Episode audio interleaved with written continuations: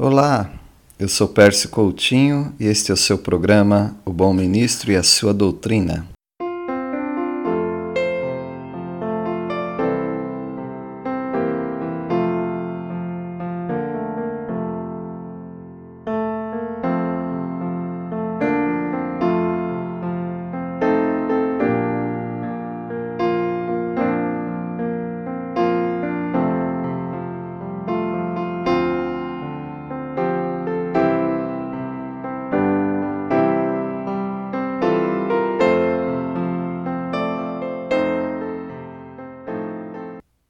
Estudaremos hoje o capítulo 9 de Mateus sobre curas, os pecadores, o jejum, a obra do Senhor e outros assuntos.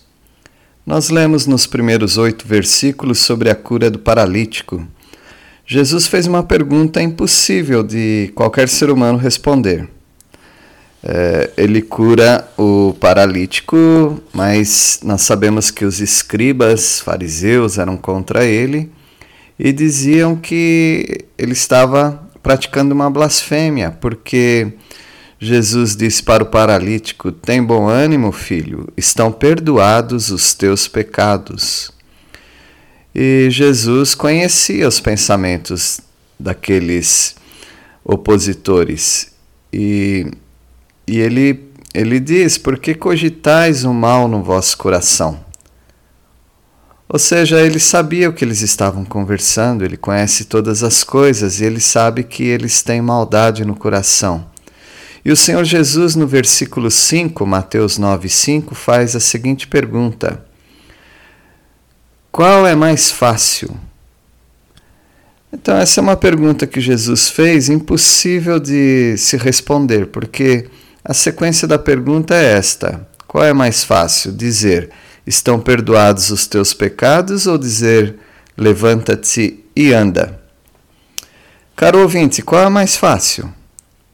Você acha que é mais fácil dizer estão perdoados os pecados ou levanta-te e anda?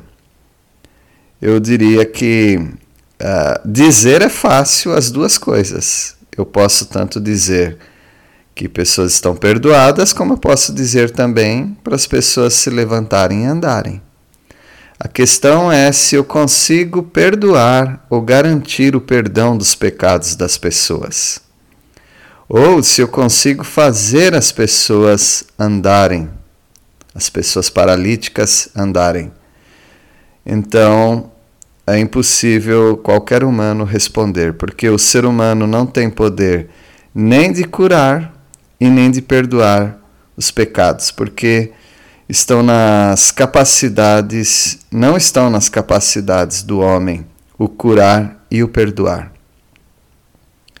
A paralisia daquele homem era por causa de pecado. Embora é, não seja um padrão para as doenças, não quer dizer que pessoas doentes estão em pecado, mas algumas vezes sim. E aqui o Senhor Jesus, ele perdoa os pecados daquele homem e aquele homem se levanta e anda. E as multidões, claro, possuídas de temor, glorificaram a Deus que dera tal autoridade aos homens, ou deu autoridade especificamente ao Senhor Jesus. Agora nós temos a seleção de Mateus. Mateus era considerado um grande pecador pelos judeus, porque era um coletor de impostos e ele era considerado um traidor do povo, um extorsionário, ou seja, ele extorquia as pessoas para darem um certo valor dos impostos que era além do que uh, dos impostos, ou seja, ele ficava com uma parte disso. Isso era normal dos publicanos, dos coletores de impostos. Deve ter sido uma alegria para Mateus ter sido inspirado por Deus para escrever de si mesmo neste evangelho. Ou seja, Mateus é o escritor desse evangelho. Deus o inspirou, Deus o dirigiu e ele escreveu. E ele está falando sobre si próprio. E e Mateus, um pecador, escreve sobre si mesmo. Isso me faz lembrar do livro de Jonas. é, Jonas relatando uma história dele mesmo. Que, que situação tão difícil. Uma autobiografia normalmente é enfeitada, mas aqui nós temos uma autobiografia, Mateus escrevendo sobre si mesmo e, e dizendo que era um coletor de imposto, um publicano. Isso por si só já é um, uma maneira de denegrir o seu próprio caráter. Mas ele escreve inspirado por Deus.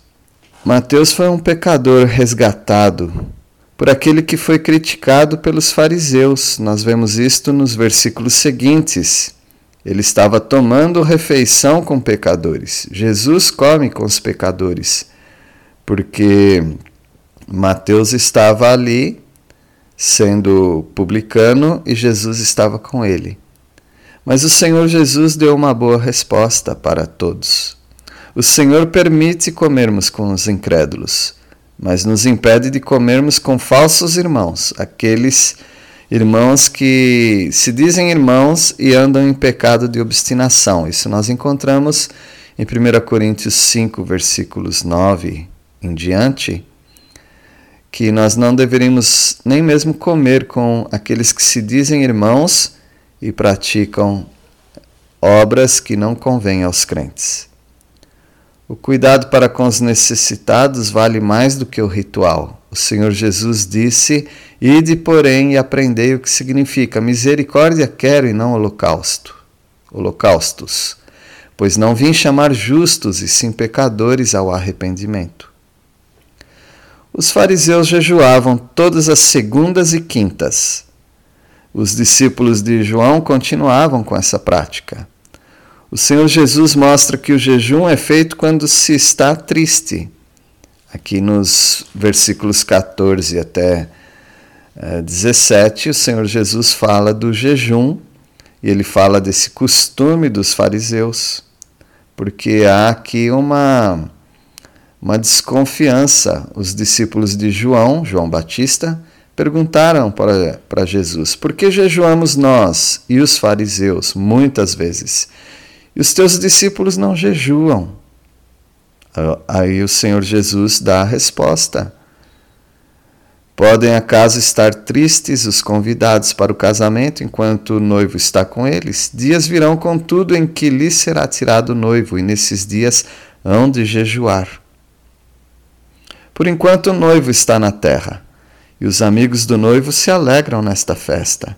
Mas quando for tirado de modo violento, ou seja, a crucificação, então o jejum será uma forma sensata de lamentação. Aí o Senhor Jesus diz: Ninguém põe remendo de pano novo em veste velha, porque o remendo tira parte da veste e fica maior a rotura, ou seja, o rasgo.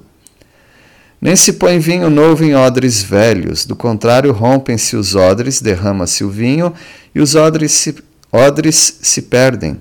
Mas põe-se vinho novo em odres novos, e ambos se conservam. O que o Senhor Jesus quer dizer com isto? Que as velhas doutrinas dos fariseus não podem ser misturadas com a doutrina de Cristo.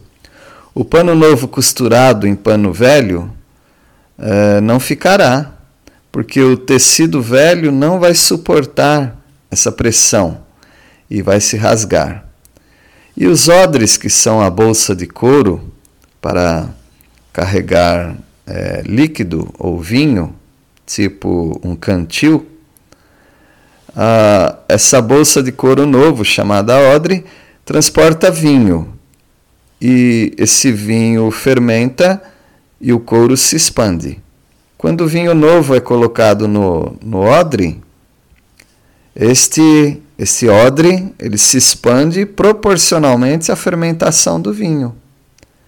Agora, se o vinho colocado já é fermentado, o odre se rasgará, porque o odre é velho, ele não vai aguentar, porque a fermentação é demais para aquele couro. Assim como não se misturam elementos novos com velhos, da mesma forma, a doutrina de Cristo não combina com a doutrina dos fariseus. Nós temos agora, a partir do versículo 18, a obra do Senhor. A obra do Senhor Jesus incluía muitas curas. Ninguém ficava doente ou morria na presença de Jesus. Nem mesmo os ladrões na cruz morreram antes dele. Uma mulher foi curada apenas tocando nas suas vestes, conforme nós lemos no texto. A filha de Jairo foi ressuscitada os cegos creram em Jesus e foram curados. E o mudo, endemoniado, também foi libertado dos demônios e foi curado. As obras de Jesus jamais deveriam ser desafiadas, porém, alguns o acusaram de receber poder de Beuzebu, ou seja, de Satanás. Depois de tantas curas e assistências, o Senhor Jesus pede que os discípulos orem por mais trabalhadores.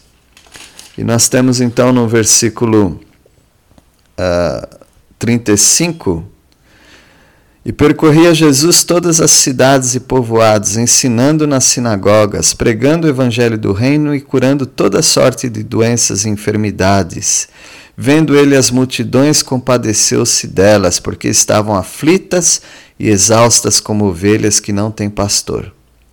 Então se dirigiu a seus discípulos a seara, na verdade, é grande, mas os trabalhadores são poucos. Rogai, pois, ao Senhor da seara que mande trabalhadores para a sua seara. Será que ele queria curandeiros porque havia muitos doentes? Não.